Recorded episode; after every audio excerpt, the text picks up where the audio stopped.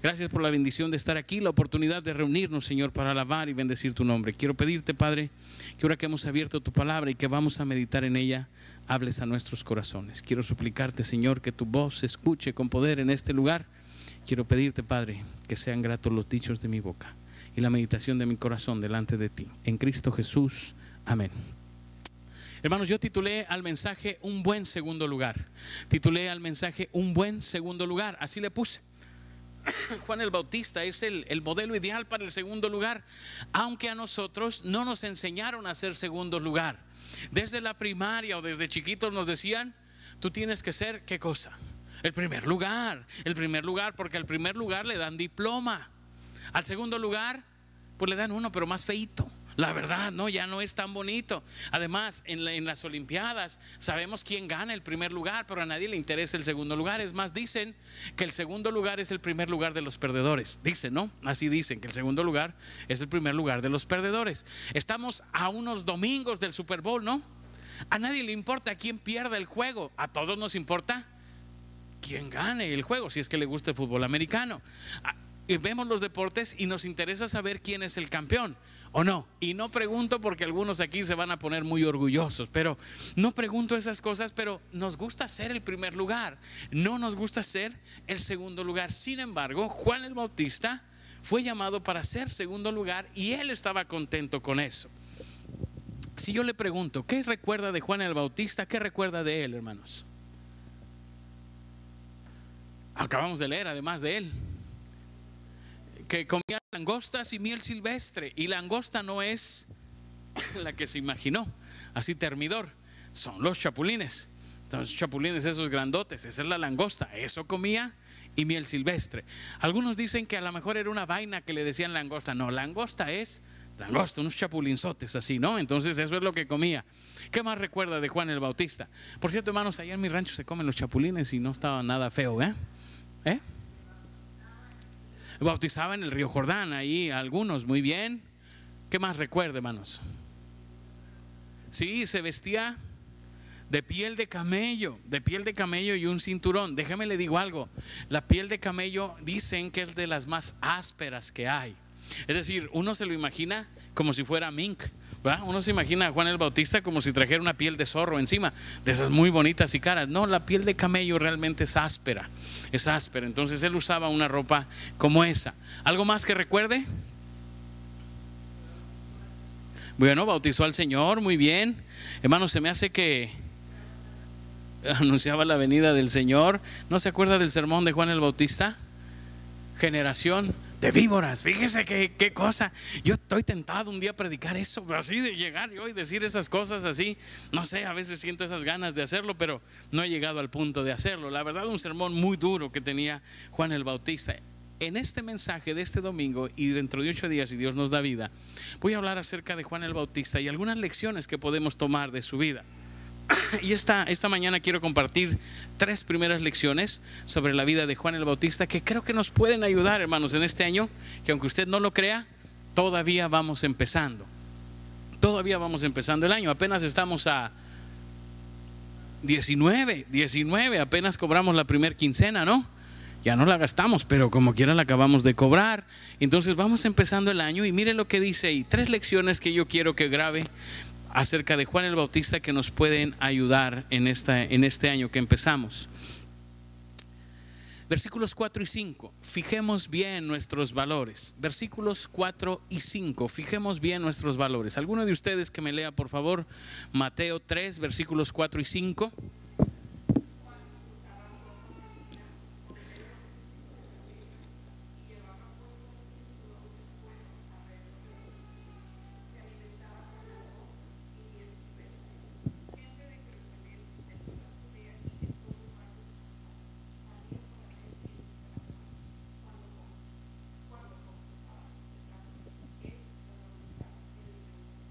Muy bien, muchas gracias, hermana. Dos cosas quiero decirle aquí. Fijemos bien nuestros valores, hermanos. Primero, use las cosas. Use las cosas. Mire, dice que él no tenía mucho aprecio por las cosas materiales. De hecho, su vestimenta era muy simple y muy rústica. Y dice de rústica piel de camello. No era un traje bien hecho, No era un traje el que él usaba de, fino, simple y sencillamente se tapaba y ya. Con esto no quiero decirle que salga así a la calle, pero sí quiero decirle, hermanos, que no le demos a las cosas el valor que no tienen. Nos afanamos por tener cada vez más y más y más y más. Y a veces, hermanos, eso nos trae tantos problemas porque estamos anhelando siempre tener más. ¿Sí se ha dado cuenta de eso? ¿Sí se ha dado cuenta de eso? Que cada vez queremos tener más, más y más cosas.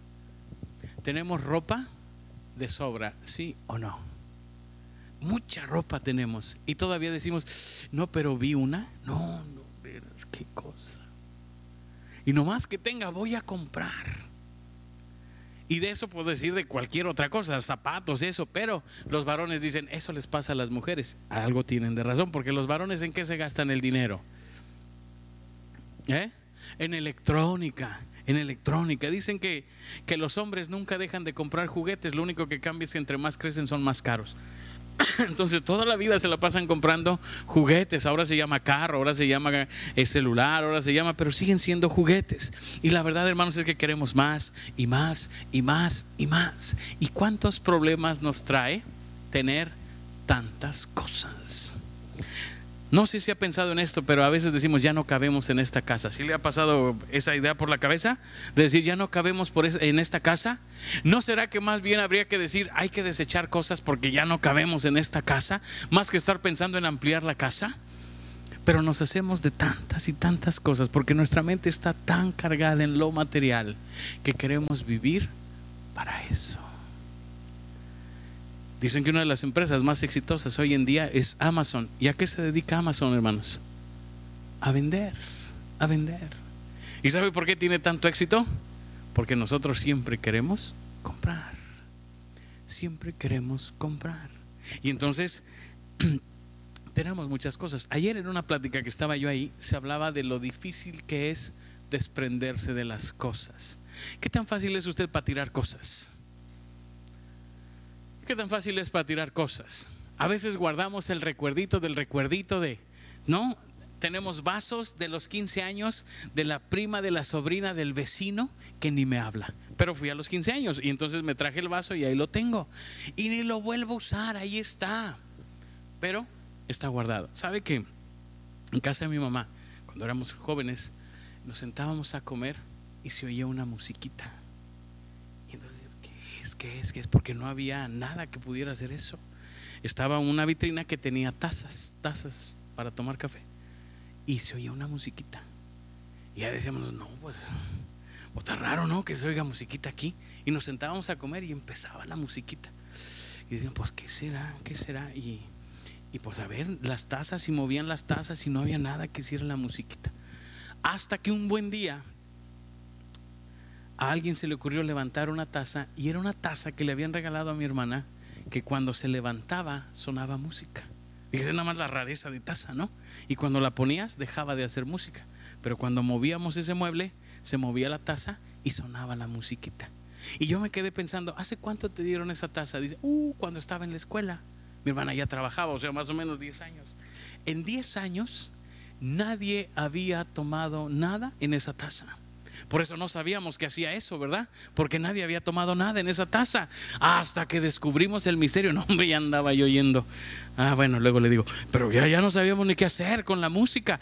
Entonces, ¿qué pasa, hermanos? ¿Cuántas cosas tienes ahí guardadas por si acaso? ¿Se da cuenta cómo le damos tanto valor a lo material? Y nos trae tantos problemas. Ahora, viene el problema. El problema no es que tengas mucho. El problema es que hemos aprendido a amar las cosas en vez de usar las cosas. Y eso trae muchos problemas. ¿Qué cosas, cosas hay en tu casa que amas? Fíjese bien, no me conteste porque nos vamos a poner rojos, pero hay quien dice, yo amo mi celular, amo mi celular, no puedo vivir sin él, amo mi celular. Cuidado hermanos, porque las cosas se usan, no se aman. Las cosas simple y sencillamente se usan porque ¿qué cree? Cuando se dejan de usar, ¿qué cree que pasa? Se tiran o no. O usted tiene, se le rompen unos zapatos y los guarda. No, pues ya, tan tan, se acabó, ya ni zapateros hay, que yo sepa. Porque las cosas, hermanos, se usan. Aprenda a usar las cosas. Dele el valor que tienen. Ya las usamos, ya las disfrutamos. ¿Y qué sigue? Que bendigan a otro, ¿no? Vámonos. Cuidado, cuidado hermanos. No eche valores que no son. No le dé el valor a las cosas que no tienen. A veces tenemos colección de cosas inservibles. ¿Sí o no? Y decimos, esa computadora la usaba yo cuando estudiaba. Y luego, ¿para qué la quieres? No, pues porque no la quiero tirar. Cuidado, use las cosas. No le dé el valor que no tienen. Pero la segunda parte de lo que quiero decirles es más importante. Ame a las personas. Dice que Juan tenía una vestidura muy sencilla y que comía cosas muy simples, pero preocúpese por la gente. Use las cosas, pero preocúpese por la gente. Lo que dice el texto es que él sí vestía así. Dice y tenía cinto de cuero alrededor de sus lomos y comía langostas y miel silvestre y salía a él Jerusalén y toda Judea y toda la provincia del Jordán y eran bautizados por él en el Jordán, confesando sus pecados. Segunda cosa que quiero decirles es preocúpese por la gente, preocúpese por la gente. Dios ha puesto gente a nuestro lado para amarla, no para usarla. Las cosas se usan, la gente se ama. Cuidado cuando invertimos eso, estamos en problemas, hermanos. Las cosas se usan, pero la gente se ama. ¿Qué hacía Juan con la gente que venía a él? Les decía, arrepiéntanse y confiesen sus pecados y luego los bautizaba. Los bautizaba como señal de que habían cambiado su vida, de que estaban listos para cambiar su vida. ¿Se da cuenta? El gran problema de nuestros días, hermanos, es que usamos a la gente y amamos las cosas. Y eso nos trae muchos problemas. Porque cuando tú usas a la gente, cuando ya no te sirve, ¿qué crees que quieres hacer con ellos? Tirarlos. Pues si le estás dando uso y ya no te sirve, ¿qué es lo que hay que hacer? Pues tíralo. Oye, este niño, qué lindo es, que así de bebecitos, qué lindos son, ay, qué tiernos sus cachetitos. Pero nomás llega la adolescencia y ¿qué quieres hacer con él? Hacer una rifa de un boleto. El que compre se lo lleva. No, vámonos. Preocúpate por la gente. Ama a la gente. ¿Quieres que este 2020 te vaya mejor? Pon los valores tal como son. Las cosas, úsalas. Y cuando las acabes de usar, deséchalas. Pero a la gente, preocúpate por ella y ámala. Porque para eso los puso el Señor. Y no estoy hablando solo de los que están ahí en tu casa, ¿eh? Hablo de toda la gente que Dios ha puesto cerca de ti. Cuidado, hermanos, porque la gente no se usa la gente se ama. Y Juan el Bautista se daba cuenta de eso. Él podía vestir muy simple y comer muy simple, pero estaba preocupado por la gente. Y les decía, arrepiéntanse, arrepiéntanse, confiesen sus pecados y los bautizaba. Él hacía algo por la gente. Su centro de atención no estaba en él, estaba en la gente. ¿Quiere que le vaya mejor en este 2020? No sea usted mismo su propio centro de atención no viva para usted mismo. Vea a los demás y vea de qué manera les puede servir. ¿Qué puedo hacer yo por los que están cerca de mí? ¿Qué puedo hacer por aquellos que Dios ha puesto cerca de mí? Use las cosas que Dios le dé y disfrútelas. Y cuando haya que deshacerse de ellas, deshágase de ellas. Pero preocúpese por la gente y ame a la gente. Y eso va a ser un cambio significativo en este 2020 en su vida. Aprendamos de Juan el Bautista, fijemos bien nuestros valores. Segunda cosa que quiero decirle, prediquemos un evangelio fidedigno. Segunda cosa, prediquemos un evangelio fidedigno. Versículo 2, alguien de ustedes que me lea el versículo 2, por favor.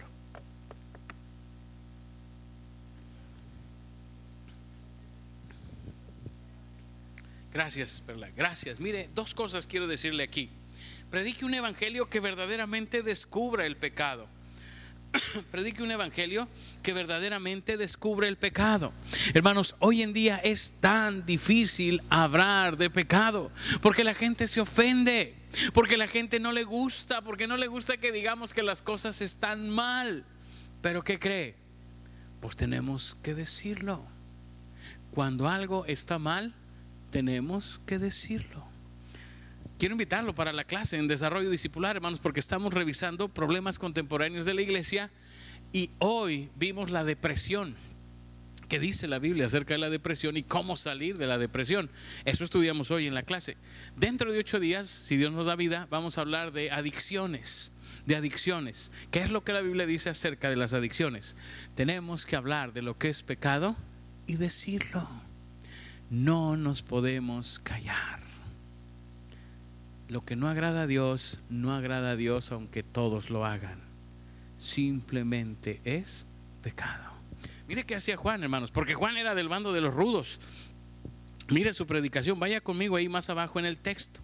Al ver que muchos fariseos y de los saduceos venían al bautismo, les decía, ¿qué cosa? Generación de víboras. Ese ni como título de sermón queda, hermanos. No, no, no se puede usar simplemente. ¿Quién nos enseñó a huir de la ira venidera? Haced pues frutos dignos de arrepentimiento y no penséis decir dentro de vosotros mismos a Abraham tenemos por padre, porque yo os digo que Dios puede levantar hijos a Abraham aún de estas piedras. Oiga, Juan el Bautista no tenía, yo creo que no fue al seminario y no le dijeron que tenía que predicar tres puntos con una introducción atrayente con una transición atractiva, con una guía hasta el final, con dos, tres frases curiosas para que la gente las fije. Él no sabía eso, por lo que yo veo. Porque ¿qué les dice, hermanos? Empieza con una introducción tremenda. ¿Cómo le llama a estos? Víboras. Oiga, ¿algún día le han dicho víbora? ¿No? Pues yo creo que a mí sí, pero no me he enterado. Pero como quiera, hermanos, pues es feo que se lo digan a uno. Y él les decía, generación de víboras. Y les, les decía, hagan frutos dignos de arrepentimiento y no me salgan, fíjese, yo me imagino a Juan ya, ya enojado, hermano, uno dice lo que tenga que decir, y no me salgan con que son hijos de Abraham. ¿Sí, sí ve el texto? Porque Abraham puede tener hijos aún de esas piedras. Ándale. Y no me salgas con que eres de Betania, cosas así como esas de que eres de Betania y esas cosas. Se fija, hermano, durísimo el sermón, tremendo porque estaba en contra del pecado. Y hermanos, necesitamos hablar claramente de lo que no agrada a Dios. ¿Cómo definimos el pecado? Pecado es todo aquello que va en contra de la naturaleza de Dios. Si Dios es vida, todo lo que va en contra de eso es pecado. Llámese asesinato, llámese aborto, llámese suicidio. Todo lo que va en contra de la vida, que es muerte, es pecado. Eso hay que decirlo. Hoy en día cuando se dice, bueno, es que el aborto depende de... El aborto no agrada a Dios. Porque es, va en contra de la vida y Dios es vida. Necesitamos decirlo. Juan el Bautista era tremendo cuando decía, descubría el pecado y no se andaba por las ramas, pero también, hermanos, mostraba el amor de Dios. En ese versículo 2 que leímos, mire lo que dice, arrepentíos. Y luego les decía, ¿por qué? Porque el reino de los cielos se ha acercado. Porque Dios te está buscando. Sí, sí descubría el pecado, pero al mismo tiempo hablaba de la gracia y del amor de Dios. Arrepiéntete porque Dios te anda buscando. Y el peso, hermanos, no queda en el pecado, queda en el amor de Dios. ¿Por qué es tan riesgoso el pecado? Dicen que un señor quería vender su, su, su casa. Voy a poner una cantidad así, no me pregunte quién, 200 mil pesos. Y alguien se la quería comprar, pero le dijo, yo no tengo esa cantidad, tengo la mitad nada más. Y él le dijo, no, pues no te la puedo vender a la mitad. Total que le insistió tanto que le dijo, sí te la voy a vender a la mitad, pero con una condición. Voy a clavar un clavo en la puerta de la casa y ese clavo va a ser mío para siempre.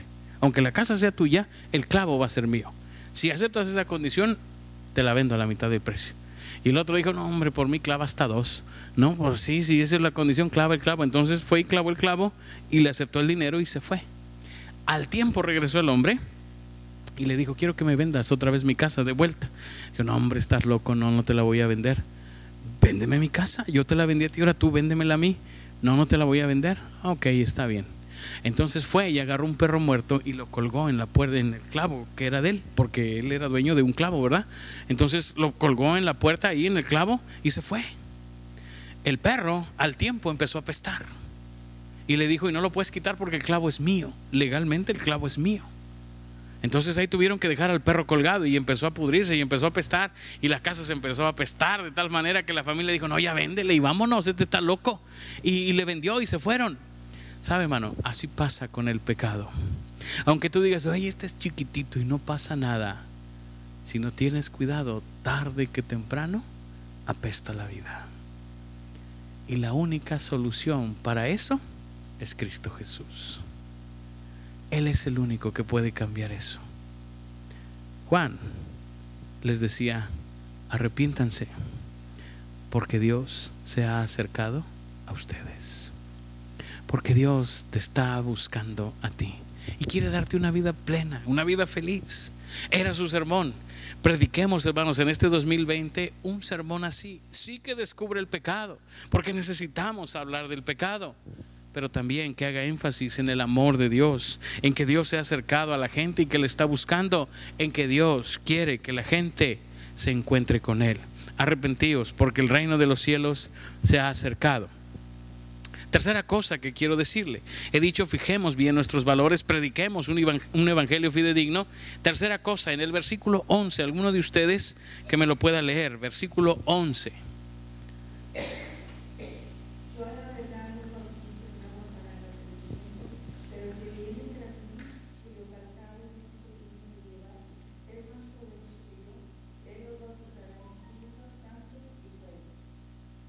Gracias, hermana. Gracias. Mire, dos cosas más quiero decirle aquí. Aceptemos nuestro lugar. En primero, nuestra posición delante de Dios. ya vio que dice, eh, viene uno detrás de mí que no soy digno de llevar su calzado. ¿Sabe a qué está aludiendo Juan el Bautista? Los varones que están aquí lo van a entender perfectamente bien. Cuando usted llega bien cansado del trabajo y se siente en el sillón de su casa y de pronto uno de sus hijos corre, le quita los zapatos, le lleva sus pantuflas y se las pone así y lleva los zapatos a su cuarto. Si ha tenido esa experiencia, ¿no? No, hermano. Uy. Perdón, perdón, pensé que como en mi casa sucede, pensé que en la suya también sucedía. La idea que está presentando Juan el Bautista es que en aquellos años el siervo de más bajo rango llegaba donde estaba el Señor, le quitaba los, los zapatos, le lavaba los pies y se llevaba las, las sandalias a guardar el siervo de más bajo rango, él decía, viene uno detrás de mí, de que yo ni siquiera soy digno de hacer eso por él, de quitarle sus zapatos y hacerle que descanse, ni siquiera soy digno de estar a sus pies. Acabamos de cantar que es bueno estar a los pies de Cristo, pero Juan el Bautista decía, ni siquiera soy digno de eso, de ser el más bajo de sus siervos. ¿Sabe, hermano? Quiere que nos vaya mejor en este en este 2020, aceptemos nuestra posición y nuestra posición delante de Dios. Le voy a decir algo, pero se lo voy a decir quedito. Poco a poco los creyentes nos vamos volviendo soberbios. Si se ha dado cuenta de eso? De pronto empezamos a sentirnos cada vez más y más y más. Y de pronto ya me siento más que los demás. Y algún día me encontré un muchacho y me dijo, yo también gradué del seminario. Y le dije, ¿de cuál? Y me dijo de Lacey. Le dije, discúlpame, yo soy de lo más verde. Perdón, ¿no? Tú eres de los de bajo rango. Yo, yo estoy más arribita que tú. Y a veces nos vamos sintiendo así, de tal forma que ya pasamos por los pasillos viendo para abajo a los demás. ¿Se ha dado cuenta de eso? Paso por el pasillo y voy viendo a los demás. ¿Cómo están, pequeños? ¿Verdad? Así porque ya me empiezo a sentir más que los demás, porque yo soy más que ustedes, porque yo tengo, hago, sé, digo, pongo lo que usted quiera, lo que usted quiera. ya se los he platicado muchas veces, hermanos, pero eh, se los vuelvo a decir, total. Estaba yo en el seminario en el último año y fue al comedor por mi comida y la recibí. Pepe sabe lo que era eso, ¿verdad? Entonces la recibí y yo me senté y oré rápido, iba a comer y llegó un muchacho y se sentó junto a mí. Y se me quedó viendo y me dijo, hermano, no va a orar. Pero él no vio que yo ya había orado, por eso me preguntó, ¿no va a orar? Y yo le dije, ¿de qué año eres, hijo? Me dice de primero. Le digo, yo soy de cuarto. Los de cuarto ya no oramos, pasamos la mano sobre el plato así y se santifica. No, se da cuenta, uno empieza a volverse más soberbio cada vez y a decir, no, perdóname, yo ya, ya, discúlpenme si les molesta mis alas, ¿no? Entra uno y dice, disculpe si te piqué los ojos con las alas que traigo. Empezamos a sentirnos cada vez más y más y más. Juan decía, yo no soy digno ni de ser el siervo de más bajo rango que sirva a Jesús. Y hermanos, creo que debemos entender eso para ser más felices. Es un privilegio el que tenemos de servir a Dios. Y lo que hagamos, lo hacemos con gozo porque sabemos que no lo merecemos, pero que Él en su gracia nos lo da, nos lo da. Yo no sé qué sintió usted hace ocho días, hermanos. Yo estaba contento, me decía Chucho, el predicador, me decía, benditos problemas, benditos, y mire que tuvimos problemas, ¿no? ¿Sabe que preparamos banquete para 200 y llegaron 300? Hambrientos. Ah, porque todavía hubieran llegado 300 normales, pero llegaron 300 hambrientos, más, más los niños, más... Oiga, gracias a Dios, gracias a Dios. No somos dignos de eso, hermanos. Es su gracia y su amor que nos hace ver esas cosas y poder participar de un día, de celebrar 80 años de gratitud a Dios. Oiga, ese es un privilegio y una bendición que Dios nos da que no podemos ni siquiera agradecer. Fije bien su posición delante de Dios. Dese cuenta de quién es Dios y quiénes somos nosotros. Y de esa manera podremos vivir felices y dejemos todo orgullo y toda vanidad y toda vanagloria, seas lo que seas y hagas lo que hagas. Participé en una iglesia donde no se decían hermanos, se hablaban por sus títulos académicos. Entonces decían el doctor fulano tal, el abogado fulano tal, el profesor fulano tal. Y yo decía, ¿y qué no son hermanos? O aquí cuenta más el título y si no tienes título, ¿qué? Te decían, no, pues el señor y la señora. Nunca se dijeron hermanos. Qué triste, porque nosotros fuimos comprados por sangre para ser hechos hijos de Dios. Y eso nos hace hermanos. Y ese es el más alto privilegio que tenemos. Despojémonos de todos los blasones y de todo lo que sabemos y tenemos. Y simple y sencillamente digamos, yo soy siervo de Cristo Jesús. Como lo decía el apóstol Pablo, yo soy esclavo de Cristo Jesús. Vivamos así, hermanos, y vamos a tener un 2020 mucho más pleno y lleno de gozo. Pero quiero decirle una última cosa aquí. Aceptemos nuestro trabajo real. Aceptemos nuestro trabajo real. Mire, el versículo 11 acaba diciendo ahí, dice, yo a la verdad os bautizo en agua para arrepentimiento, pero el que viene tras de mí, cuyo calzado yo no soy digno de llevar, es más poderoso que yo. Él os bautizará en Espíritu Santo y fuego. Me gusta mucho lo que dice Juan el Bautista, porque dice, yo voy a hacer lo que yo puedo hacer, pero hay una parte que solo Jesús puede hacer. Él os bautizará con Espíritu Santo y fuego. Y hermanos, creo que algo que nos da salud a nuestra vida espiritual es aceptar que hay cosas que yo puedo hacer y las voy a hacer lo mejor que pueda, pero hay otras cosas que yo no puedo hacer y que esas dependen de Dios. Y cuando yo acepto que hay un trabajo que yo no voy a hacer, pero Dios lo puede hacer, vivo en paz. Vivo en paz. Mire, cuando yo voy a orar por un enfermo, voy y oro y pido al Señor con todo mi corazón y mi fe que le sane yo ya hice mi parte. La otra parte le toca a Dios.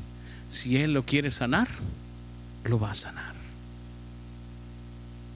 Ahora, usted sabe que yo digo que Dios sana por los médicos, por un acto milagroso y por la muerte. De que sana, sana. La cosa es cómo. Dios lo va a hacer. Esa es mi parte. Eso es lo que yo puedo hacer. Yo puedo venir aquí y preparar el sermón y predicar lo que Dios va a hacer ya depende de Él en la vida de cada uno de nosotros. Hermano, acepte que hay cosas que usted puede hacer y hágalas con gozo. Pero hay otras que no vamos a poder hacer. Esas dependen de Dios. Yo busco estar en lugares públicos, pues esta semana alguien me captó en un café. Porque aparte de que soy cafeinómano, me gusta mucho el café. Trabajo en las cafeterías. Y trabajo en las cafeterías porque siempre hay gente. Siempre hay gente. y entonces saco mi Biblia, la pongo ahí y no falta el que se acerque y diga, oiga, ¿esa es una Biblia? Sí, es una Biblia. Y me dicen, ¿y usted sabe de Biblia? Pues poquito, le digo, poquito. Y me preguntan y sale el diálogo y voy haciendo, ¿y sabe de dónde tomé la idea? Una vez fui a comprar un café y estaba un, ya ve que estamos, iba a decir invadidos, no tanto, pero hay mucho coreano por aquí. Estaba una chica coreana, sacó su Biblia, sus plumones, sus no sé qué, sus audífonos y se puso a leer y subrayaba la Biblia y hacía notas y yo decía, esta está dando más testimonio que yo, yo nomás estoy aquí con el café. Ella tiene el café y la Biblia y, da testimonio. Y dije, yo voy a traer mi Biblia cada que venga y voy a leerla aquí.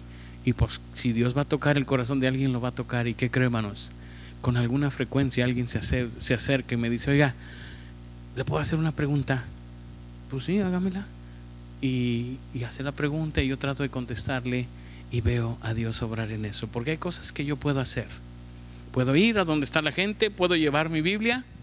Dios se encarga del resto. Aceptemos que hay cosas que podemos hacer y hagámoslas con gozo. Pero también entendamos que hay otras cosas que solo Dios va a hacer. Dejémoslo obrar. Dejémoslo obrar. Dejemos que Él haga su parte. Juan el Bautista decía, yo puedo bautizar con agua, pero después de mí viene uno que bautizará con Espíritu Santo y fuego. Eso yo no lo puedo hacer, pero Él sí lo puede hacer. Hermano, ¿quiere un buen 2020? Que todavía estamos empezando. Acepte que hay cosas que usted puede hacer y hágalas lo mejor que pueda. Pero hay otras que solo Dios puede hacer. ¿Qué puede hacer con sus hijos? Pues haga lo mejor que pueda por ellos. Denles la mejor escuela. Ámelos, abrácelos, béselos. Haga todo lo que tenga que hacer por ellos. Y después confíe en que Dios también hará su parte. En que Dios también hará por ellos lo que solo Él puede hacer. Tres lecciones en la vida de Juan el Bautista. Fije bien, fijemos bien nuestros valores, prediquemos un evangelio fidedigno y aceptemos nuestro lugar. ¿Por qué no cierra sus ojos? Inclina su rostro y oramos al Señor.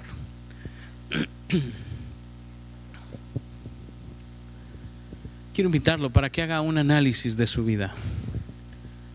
¿Qué valor tienen las cosas y qué valor tienen las personas en su vida?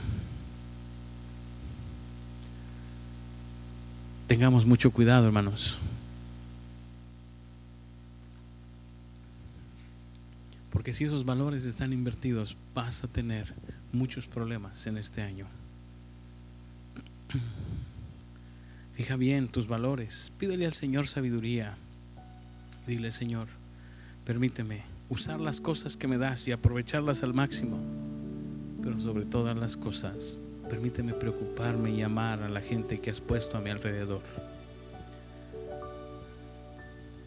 Este 2020 va a ser mucho mejor si nos atrevemos a hablar de aquellas cosas que no agradan a Dios, pero también del amor y la gracia de nuestro Señor para aquellos que hemos pecado. Este 2020 nos irá mucho mejor si aceptamos quiénes somos delante de Dios, pero también aceptamos que hay cosas que nosotros no vamos a poder hacer si Él no hace. Ore al Señor. Si en alguna de estas cosas usted dice, yo tengo ahí necesidad, yo batallo con eso, póngalo en las manos de Dios y pídele al Señor sabiduría.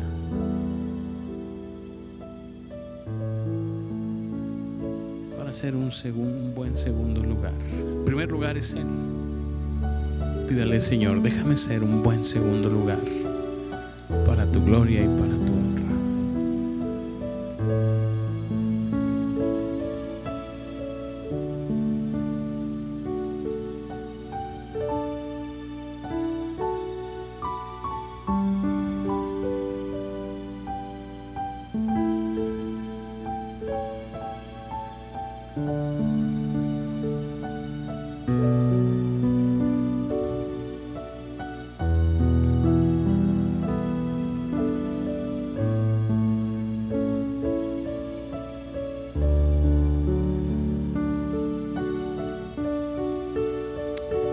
Señor,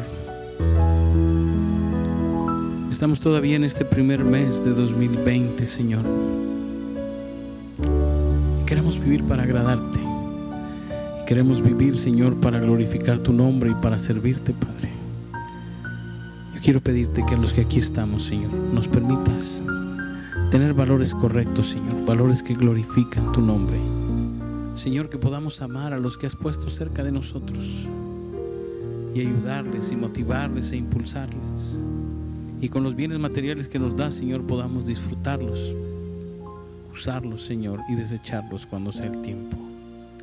Padre, ayúdanos a predicar un evangelio de verdad, que no tolere, que no solape el pecado, Señor, pero que también hable de tu gracia, de tu amor y de tu bondad, Señor. Ayúdanos, Señor, para entender quiénes somos delante de ti. Y Señor, cuando lleguemos a estas circunstancias, donde ya no podamos hacer más porque ya hicimos lo que nos tocaba, que podamos depender de ti, de tu amor, de tu poder y de tu gracia, Señor. Ayúdanos a vivir así en este año que todavía va iniciando, Señor. Nos ponemos todos en pie, hermanos.